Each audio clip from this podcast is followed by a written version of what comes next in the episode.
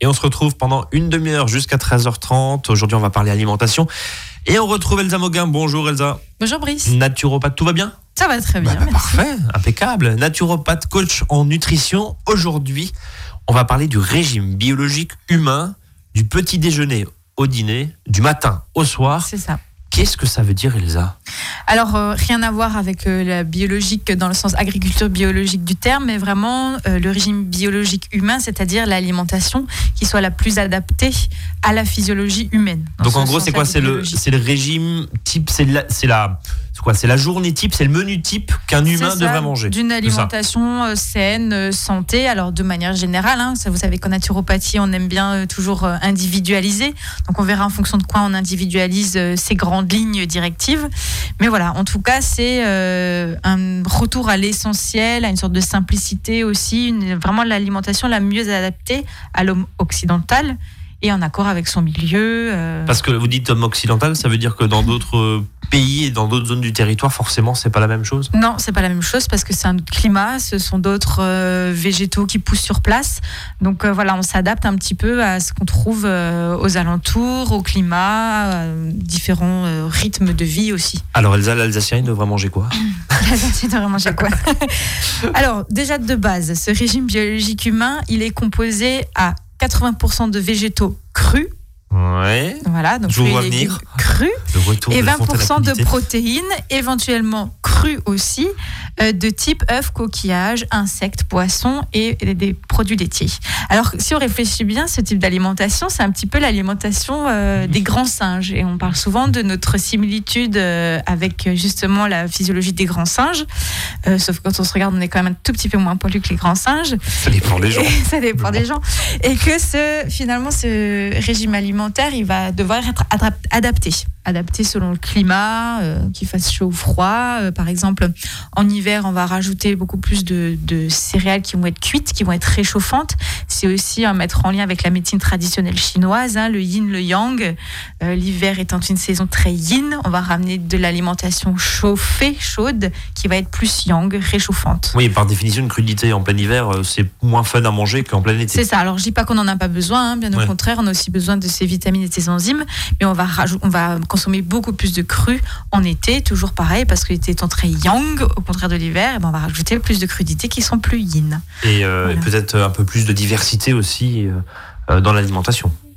Oui, qu'on peut, mais qu'on peut trouver en Enfin, hiver la tomate aussi. en hiver, c'est un peu plus compliqué. Je, je parlais notamment sur. Oui, oui, en, termes de, de choix de fruits et de légumes, c'est clair qu'il y a beaucoup plus euh, en été. Donc voilà, donc on va vraiment euh, adapter parce que ce régime utopi- il est complètement utopique, hein, de 80% de fruits et légumes crus et 20% de protéines. Euh, et puis surtout, alors je dis pas qu'il pourra pas être pratiqué, il pourra être pratiqué euh, en plein été, sous les tropiques, avec aucune contrainte euh, stressante, pas de pas travail. boulot, rien du tout. euh, ouais. Voilà, aucune, Ouais. vraiment en étant. Enfin, pour la plupart d'entre nous, c'est quand même assez utopique tout ça. Voilà. Et donc, on va adapter tout ça, bien sûr, à, à, à- à notre, à nos habitudes de vie. Alors, Donc, voilà. du coup, ce régime idéal, on va l'appeler comme ça, euh, ce régime idéal, il doit nous apporter quoi au final? Alors, ça peut peut-être être intéressant de se poser la question qu'est-ce que c'est que l'alimentation? En, vrai À Dé- quoi ça Déjà sert du plaisir, mais ça c'est un avis personnel. Alors déjà du plaisir, et d'ailleurs c'est la première règle euh, en alimentation, je pense qu'on les verra tout à l'heure, c'est ces grandes règles de l'alimentation, c'est le plaisir.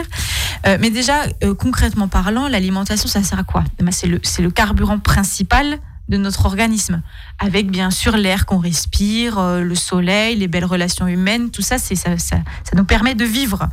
Euh, donc c'est notre, notre énergie euh, essentielle. Ça va nous apporter des nutriments et des micronutriments. La, différence entre les deux, c'est que les nutriments, on va dire, c'est les, les gros, c'est les protéines, les lipides, les glucides, et les micronutriments, c'est les petits. Ce sera toutes les, les vitamines, les minéraux, les oligo-éléments. Donc on a besoin de tout ça pour que notre organisme y fonctionne. Et après, on a cette notion de catabolisme, anabolisme. Alors qu'est-ce que ça veut dire? Catabolisme, c'est le fait de déconstruire, et anabolisme, c'est le fait de construire. Donc, euh, quand on mange quelque chose, par exemple, quand on va manger un morceau de poulet, euh, on, on mange un gros morceau qu'on va mastiquer, notre digestion va le détruire en tout petits éléments, ça, ça s'appelle le catabolisme. Et après, notre corps va le recombiner différemment, ça c'est l'anabolisme, pour faire euh, peut-être une hormone, enfin un morceau d'hormone, un morceau de tissu, peu importe. Voilà. Donc tout est une, une question de destruction, reconstruction euh, dans notre corps. C'est compliqué finalement. C'est compliqué, c'est- mais c'est- c'est logique en Ouais. même temps. C'est compliqué, euh, pas dans le sens euh, rébarbatif, c'est compliqué dans le sens c'est complexe, voilà. Oui. Cherchez le mot, très complexe. Euh, donc finalement, cette alimentation, vous disiez, c'est le carburant. Alors on parle souvent de glucides, de lipides, de protéines, de protéines, de, de- enfin toutes ces choses-là. Euh, globalement, comment, euh, on en a déjà parlé dans, dans cette émission, mais globalement, comment tout ça doit s'équilibrer idéalement? Alors, euh, donc les trois grandes catégories alimentaires, c'est les glucides, ça c'est tout ce qui est sucre, euh, les lipides, c'est tout ce qui est graisse, et les protides ou les protéines, c'est bah, les protéines, d'accord les, les- les viandes, les poissons euh, et autres protéines végétales. Alors, les glucides, ça doit représenter 50 à 55% de l'apport énergétique total d'une journée. Donc le sucre, c'est la moitié. c'est ça. On doit manger 50% de sucre. Alors là, vous allez ça. me regarder avec des grands Alors- yeux et surtout pas de sucre blanc. Voilà, c'est pas le de sucrerie, c'est pas ça, ouais. Non, les, les glucides, c'est euh, c'est les céréales, les féculents, les fruits, les légumes, les différentes formes de sucre aussi qu'on a dans l'alimentation. Mais en fait, ce- ce- ces glucides, on les retrouve un petit peu partout finalement. Et c'est la- le glucose, qui va être le, le résultat de la digestion des glucides, c'est la principale source d'énergie de notre corps. Euh, il faut savoir que le cerveau, il consomme à peu près 4 grammes de glucose par heure, ce qui est énorme. Voilà, c'est pour ça que quand on est un petit peu en hypoglycémie, ben on n'arrive plus trop à réfléchir, on est un petit peu dans le gaz. C'est parce que notre On cerveau. a besoin de sucre et c'est pour on ça que quand on est un peu sucre. faiblard, certains vont prendre un petit carré de sucre euh, quand on fait, euh, ce par qui exemple, voilà. ouais, ce qui n'est Ce pas qui bon. forcément le, le bon réflexe. Il vaudrait mieux prendre euh, euh, des sucres qui soient plus complexes, euh, des, plutôt des, ou même des fruits secs ou des, hum, des, hum, des, des féculents plus complets et même plutôt des oléagineux qui Ouais. vont aussi nous amener de l'énergie, mais pas qui vont des tenir amandes et mieux des dans noisettes à côté, euh, à côté de soi si on, en cas de petit coup de mou. Mais, mais c'est vrai que c'est euh, quelque Ouais. chose qu'on qu'on faisait. de grignoter un petit quelque chose pour se redonner un peu d'énergie. Voilà, c'est ça. Et puis de privilégier les, les, les glucides à index glycémique bas. On en a déjà parlé quelques fois dans l'émission. Donc voilà, ce qu'on appelle communément les, les sucres lents. Donc ça, vous trouvez hein, des tableaux euh, sur, euh, sur Internet euh, de- avec les, les index glycémiques bas, moyens. euh, En, en deux mots, avant de marquer une oh. première pause, là, si vous le voulez bien, euh, index glycémique bas, index glycémique haut, globalement, c'est quoi le meilleur et, et quels sont finalement ces, ces types de sucres Alors, il nous faut les index glycémiques bas. Ce sera vraiment tout ce qui va être euh, légumes, de manière générale. Donc c'est les bons sucres. C'est les bons sucres. D'accord entre guillemets, toujours pareil. hein. Euh, tout ce qui est légumes verts, euh, toutes les noix oléagineux, euh, et puis après viennent les, les, les légumineuses, donc les haricots secs, tout ça. Et puis de manière générale, plutôt ce qui va être plus complet. Alors que les index glycémiques élevés, ce sera tout ce qui va être plus raffiné. euh, la pomme de terre aussi, un index glycémique très élevé, surtout si elle est cuite à l'eau, sans la peau, ou frite, ou euh, au four. Ça, c'est un index glycémique très Ouais, élevé. plus, La vous rajoutez de la bière. graisse aussi. Donc, ouais. La- voilà, ça rajoute encore à, à ce côté un petit peu difficile à digérer aussi. Et puis, euh, souvent on dit, euh, je vais, me, je vais manger une petite galette de riz, ça va me caler. Pareil, très très élevé l'indice glycémique de la galette de riz. On est euh, à 85, sachant que le maximum c'est 100. Mhm. Enfin, le 100 c'est la référence du Ouais. glucose.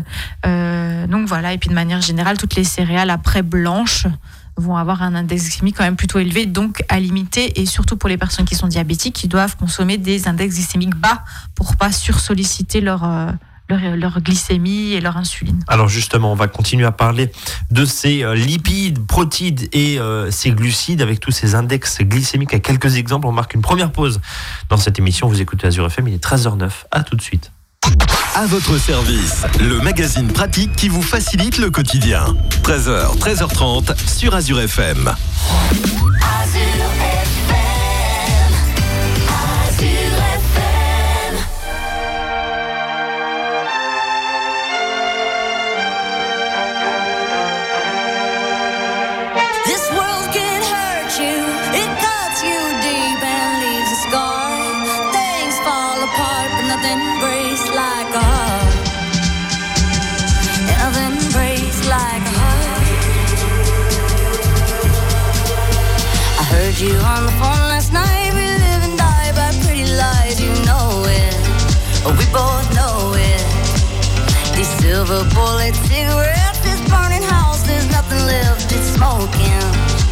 Both know it.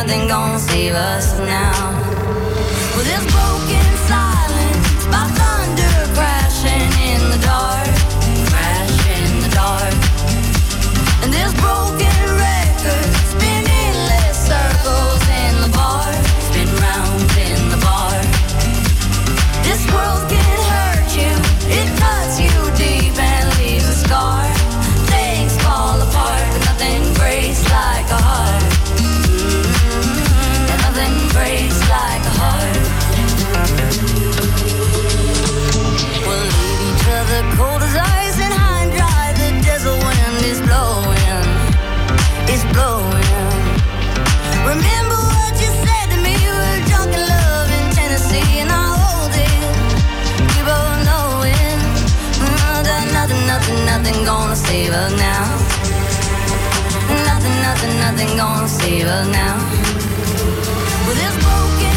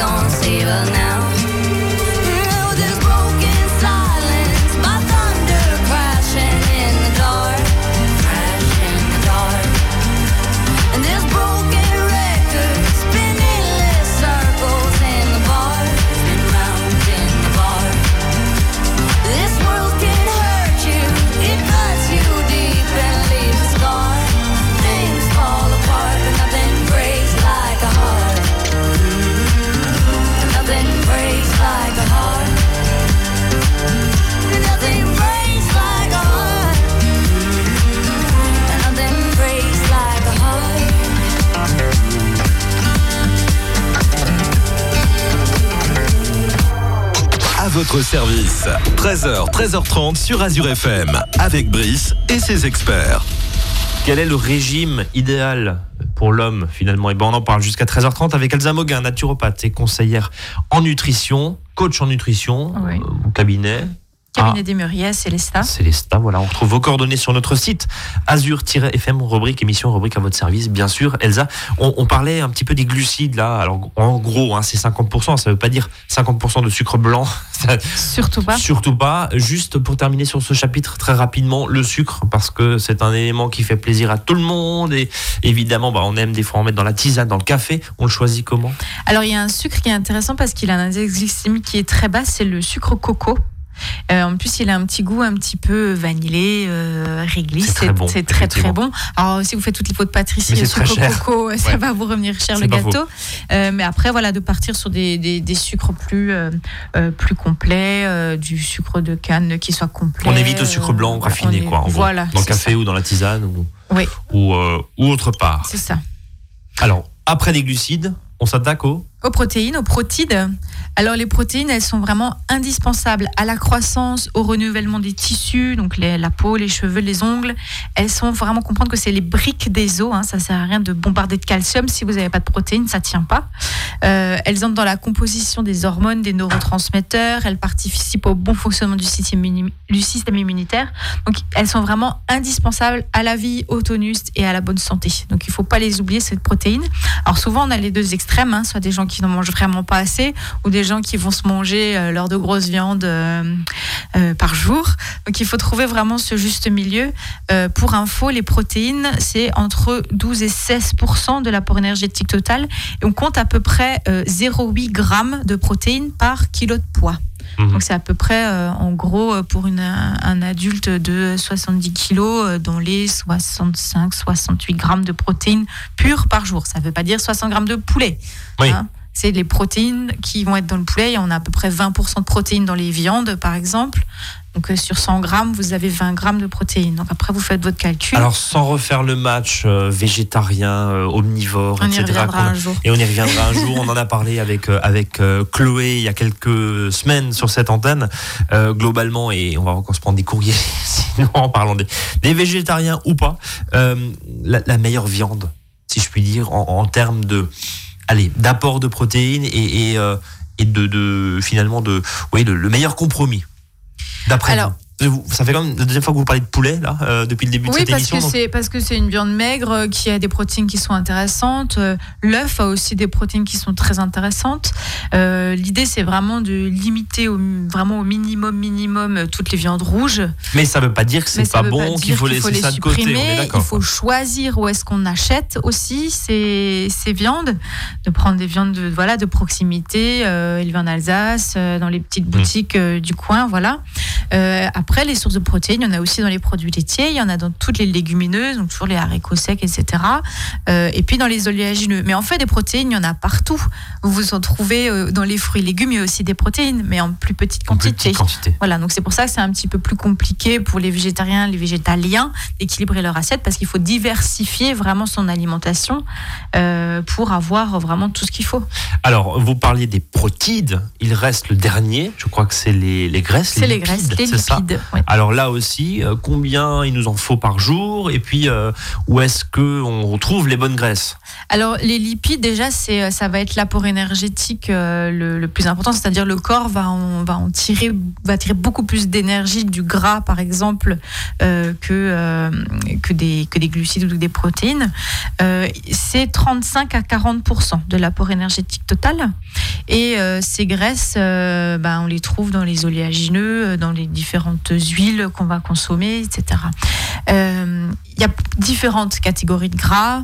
Il y a les graisses saturées qui sont plutôt donc toutes les graisses animales, les oméga 9 dans l'huile d'olive, les oméga 6 dans l'huile de tournesol, de cartame, de maïs, qui est un, les oméga 6, les oméga 3, qui est un acide gras essentiel, mais qu'il va, qu'il va falloir viser quand même à limiter pour les oméga 6, Mhm. parce que dans notre alimentation euh, habituellement, on en, a, on en a amplement suffisamment, voire même de trop, et les oméga 6 vont être pro-inflammatoires pour ceux de consommation. hein. Donc l'huile de tournesol, par exemple, c'est pas une huile qu'on va forcément aller acheter pour rajouter dans, notre, dans nos crudités.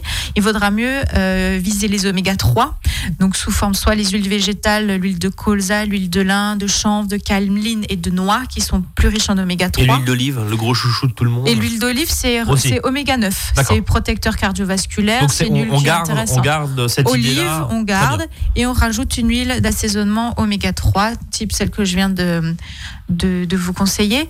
Et ce qui est important aussi, c'est les oméga 3 sous forme EPA, DHA, puisque c'est celles-ci qui vont vraiment être bien assimilées par l'organisme. Parce que si vous amenez uniquement des huiles végétales, c'est un petit peu limité euh, en termes d'assimilation parce qu'il y a des enzymes qui fonctionnent pas forcément très bien et chez, le commun des mortels, on va dire comme ça.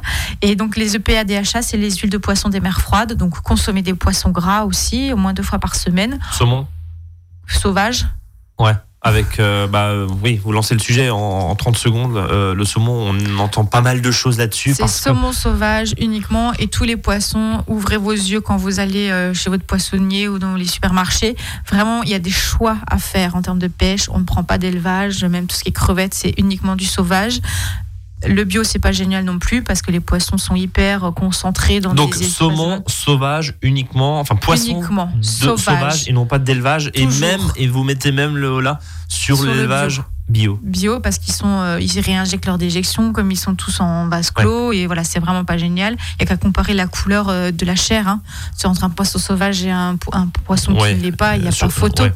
et euh, ils seront beaucoup plus euh, intéressants en termes de, de graisse aussi et même les, les poissons de manière générale regardez les méthodes de pêche éviter euh, les gros chaluts les raclages de fond enfin il y a C'est pas forcément tout marqué tout partout, hein, mais, mais De bon. plus en il y a, il y a plus, des enseignes qui effectivement, de je pense en notamment à une enseigne en particulier qui euh, met en avant son côté Oui. producteur et commerçant. Voilà, on n'en dit pas plus, mais, mais en l'occurrence, voilà, il y a peut-être un peu plus d'éthique euh, dans cette chaîne-là que, que dans d'autres. Voilà. Enfin, prenez, prenez le temps de, de lire ce qui a marqué. Voilà, Elsa, on marque une nouvelle pause et parti. puis on se retrouve euh, après, bien sûr, pour continuer à parler de ce régime idéal. Alors, régime pas pour nous faire maigrir, hein, bien sûr, mais de ce qu'on fait, de ce qu'on doit manger, de ce qu'on devrait pour être en idéalement manger. santé, pour être en vie et de manière optimale. Allez, pause et on revient.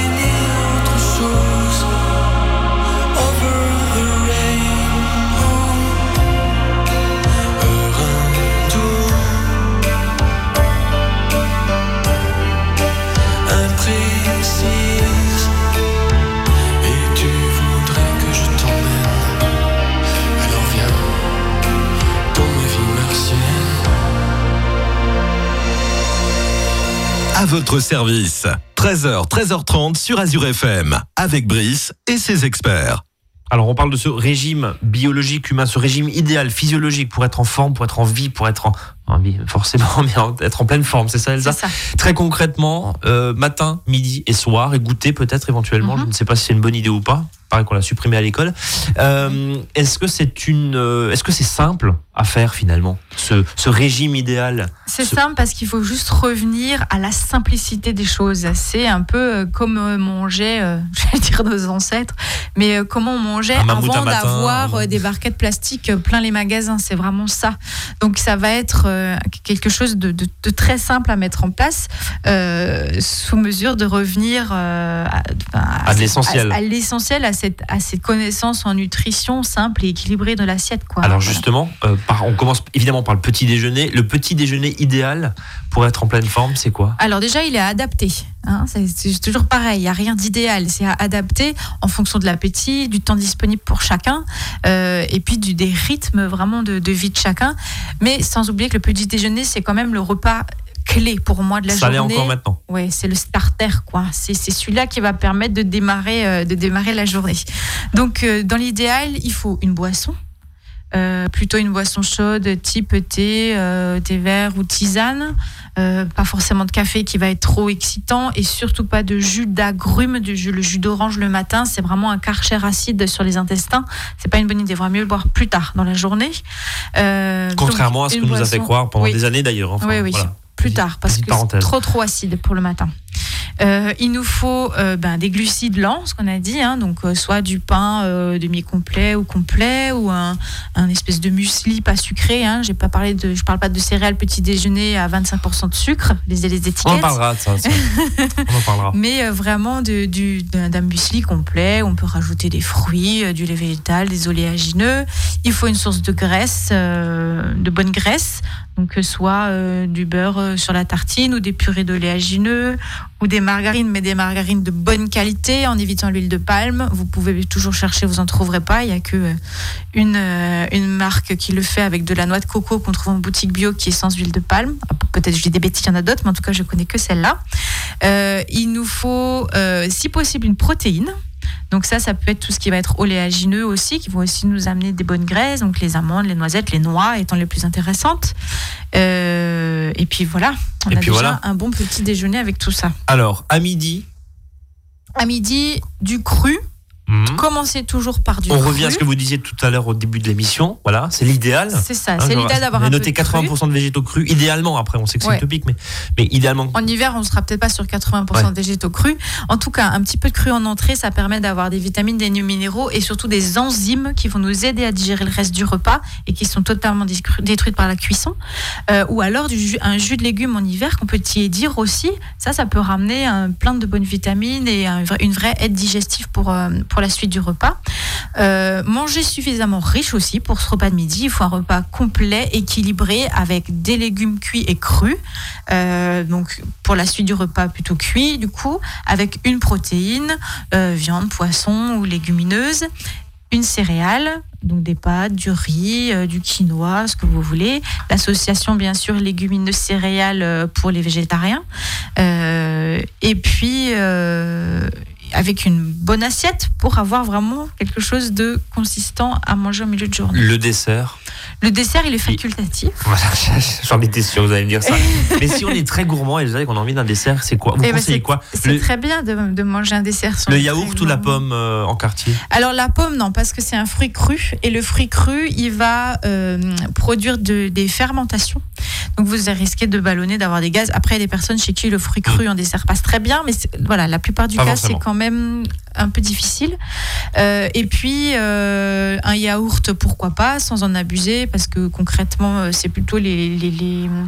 légumes qui vont nous apporter du calcium plutôt que les produits laitiers qui sont des calciums qui sont trop lourds et voilà il y a une mauvaise équilibre avec le, un mauvais équilibre avec le phosphore dans les produits laitiers Euh, ou sinon ben, un petit dessert euh, ça va pouvoir être euh, un petit gâteau sec par exemple euh, des fruits en compote euh, voilà compote donc les fruits cuits posent pas de problème pourquoi pas un petit morceau de tarte maison un carré de chocolat noir à Pourquoi pas? 70% voilà une de se faire- note sucrée Se faire plaisir. Oui. Le goûter.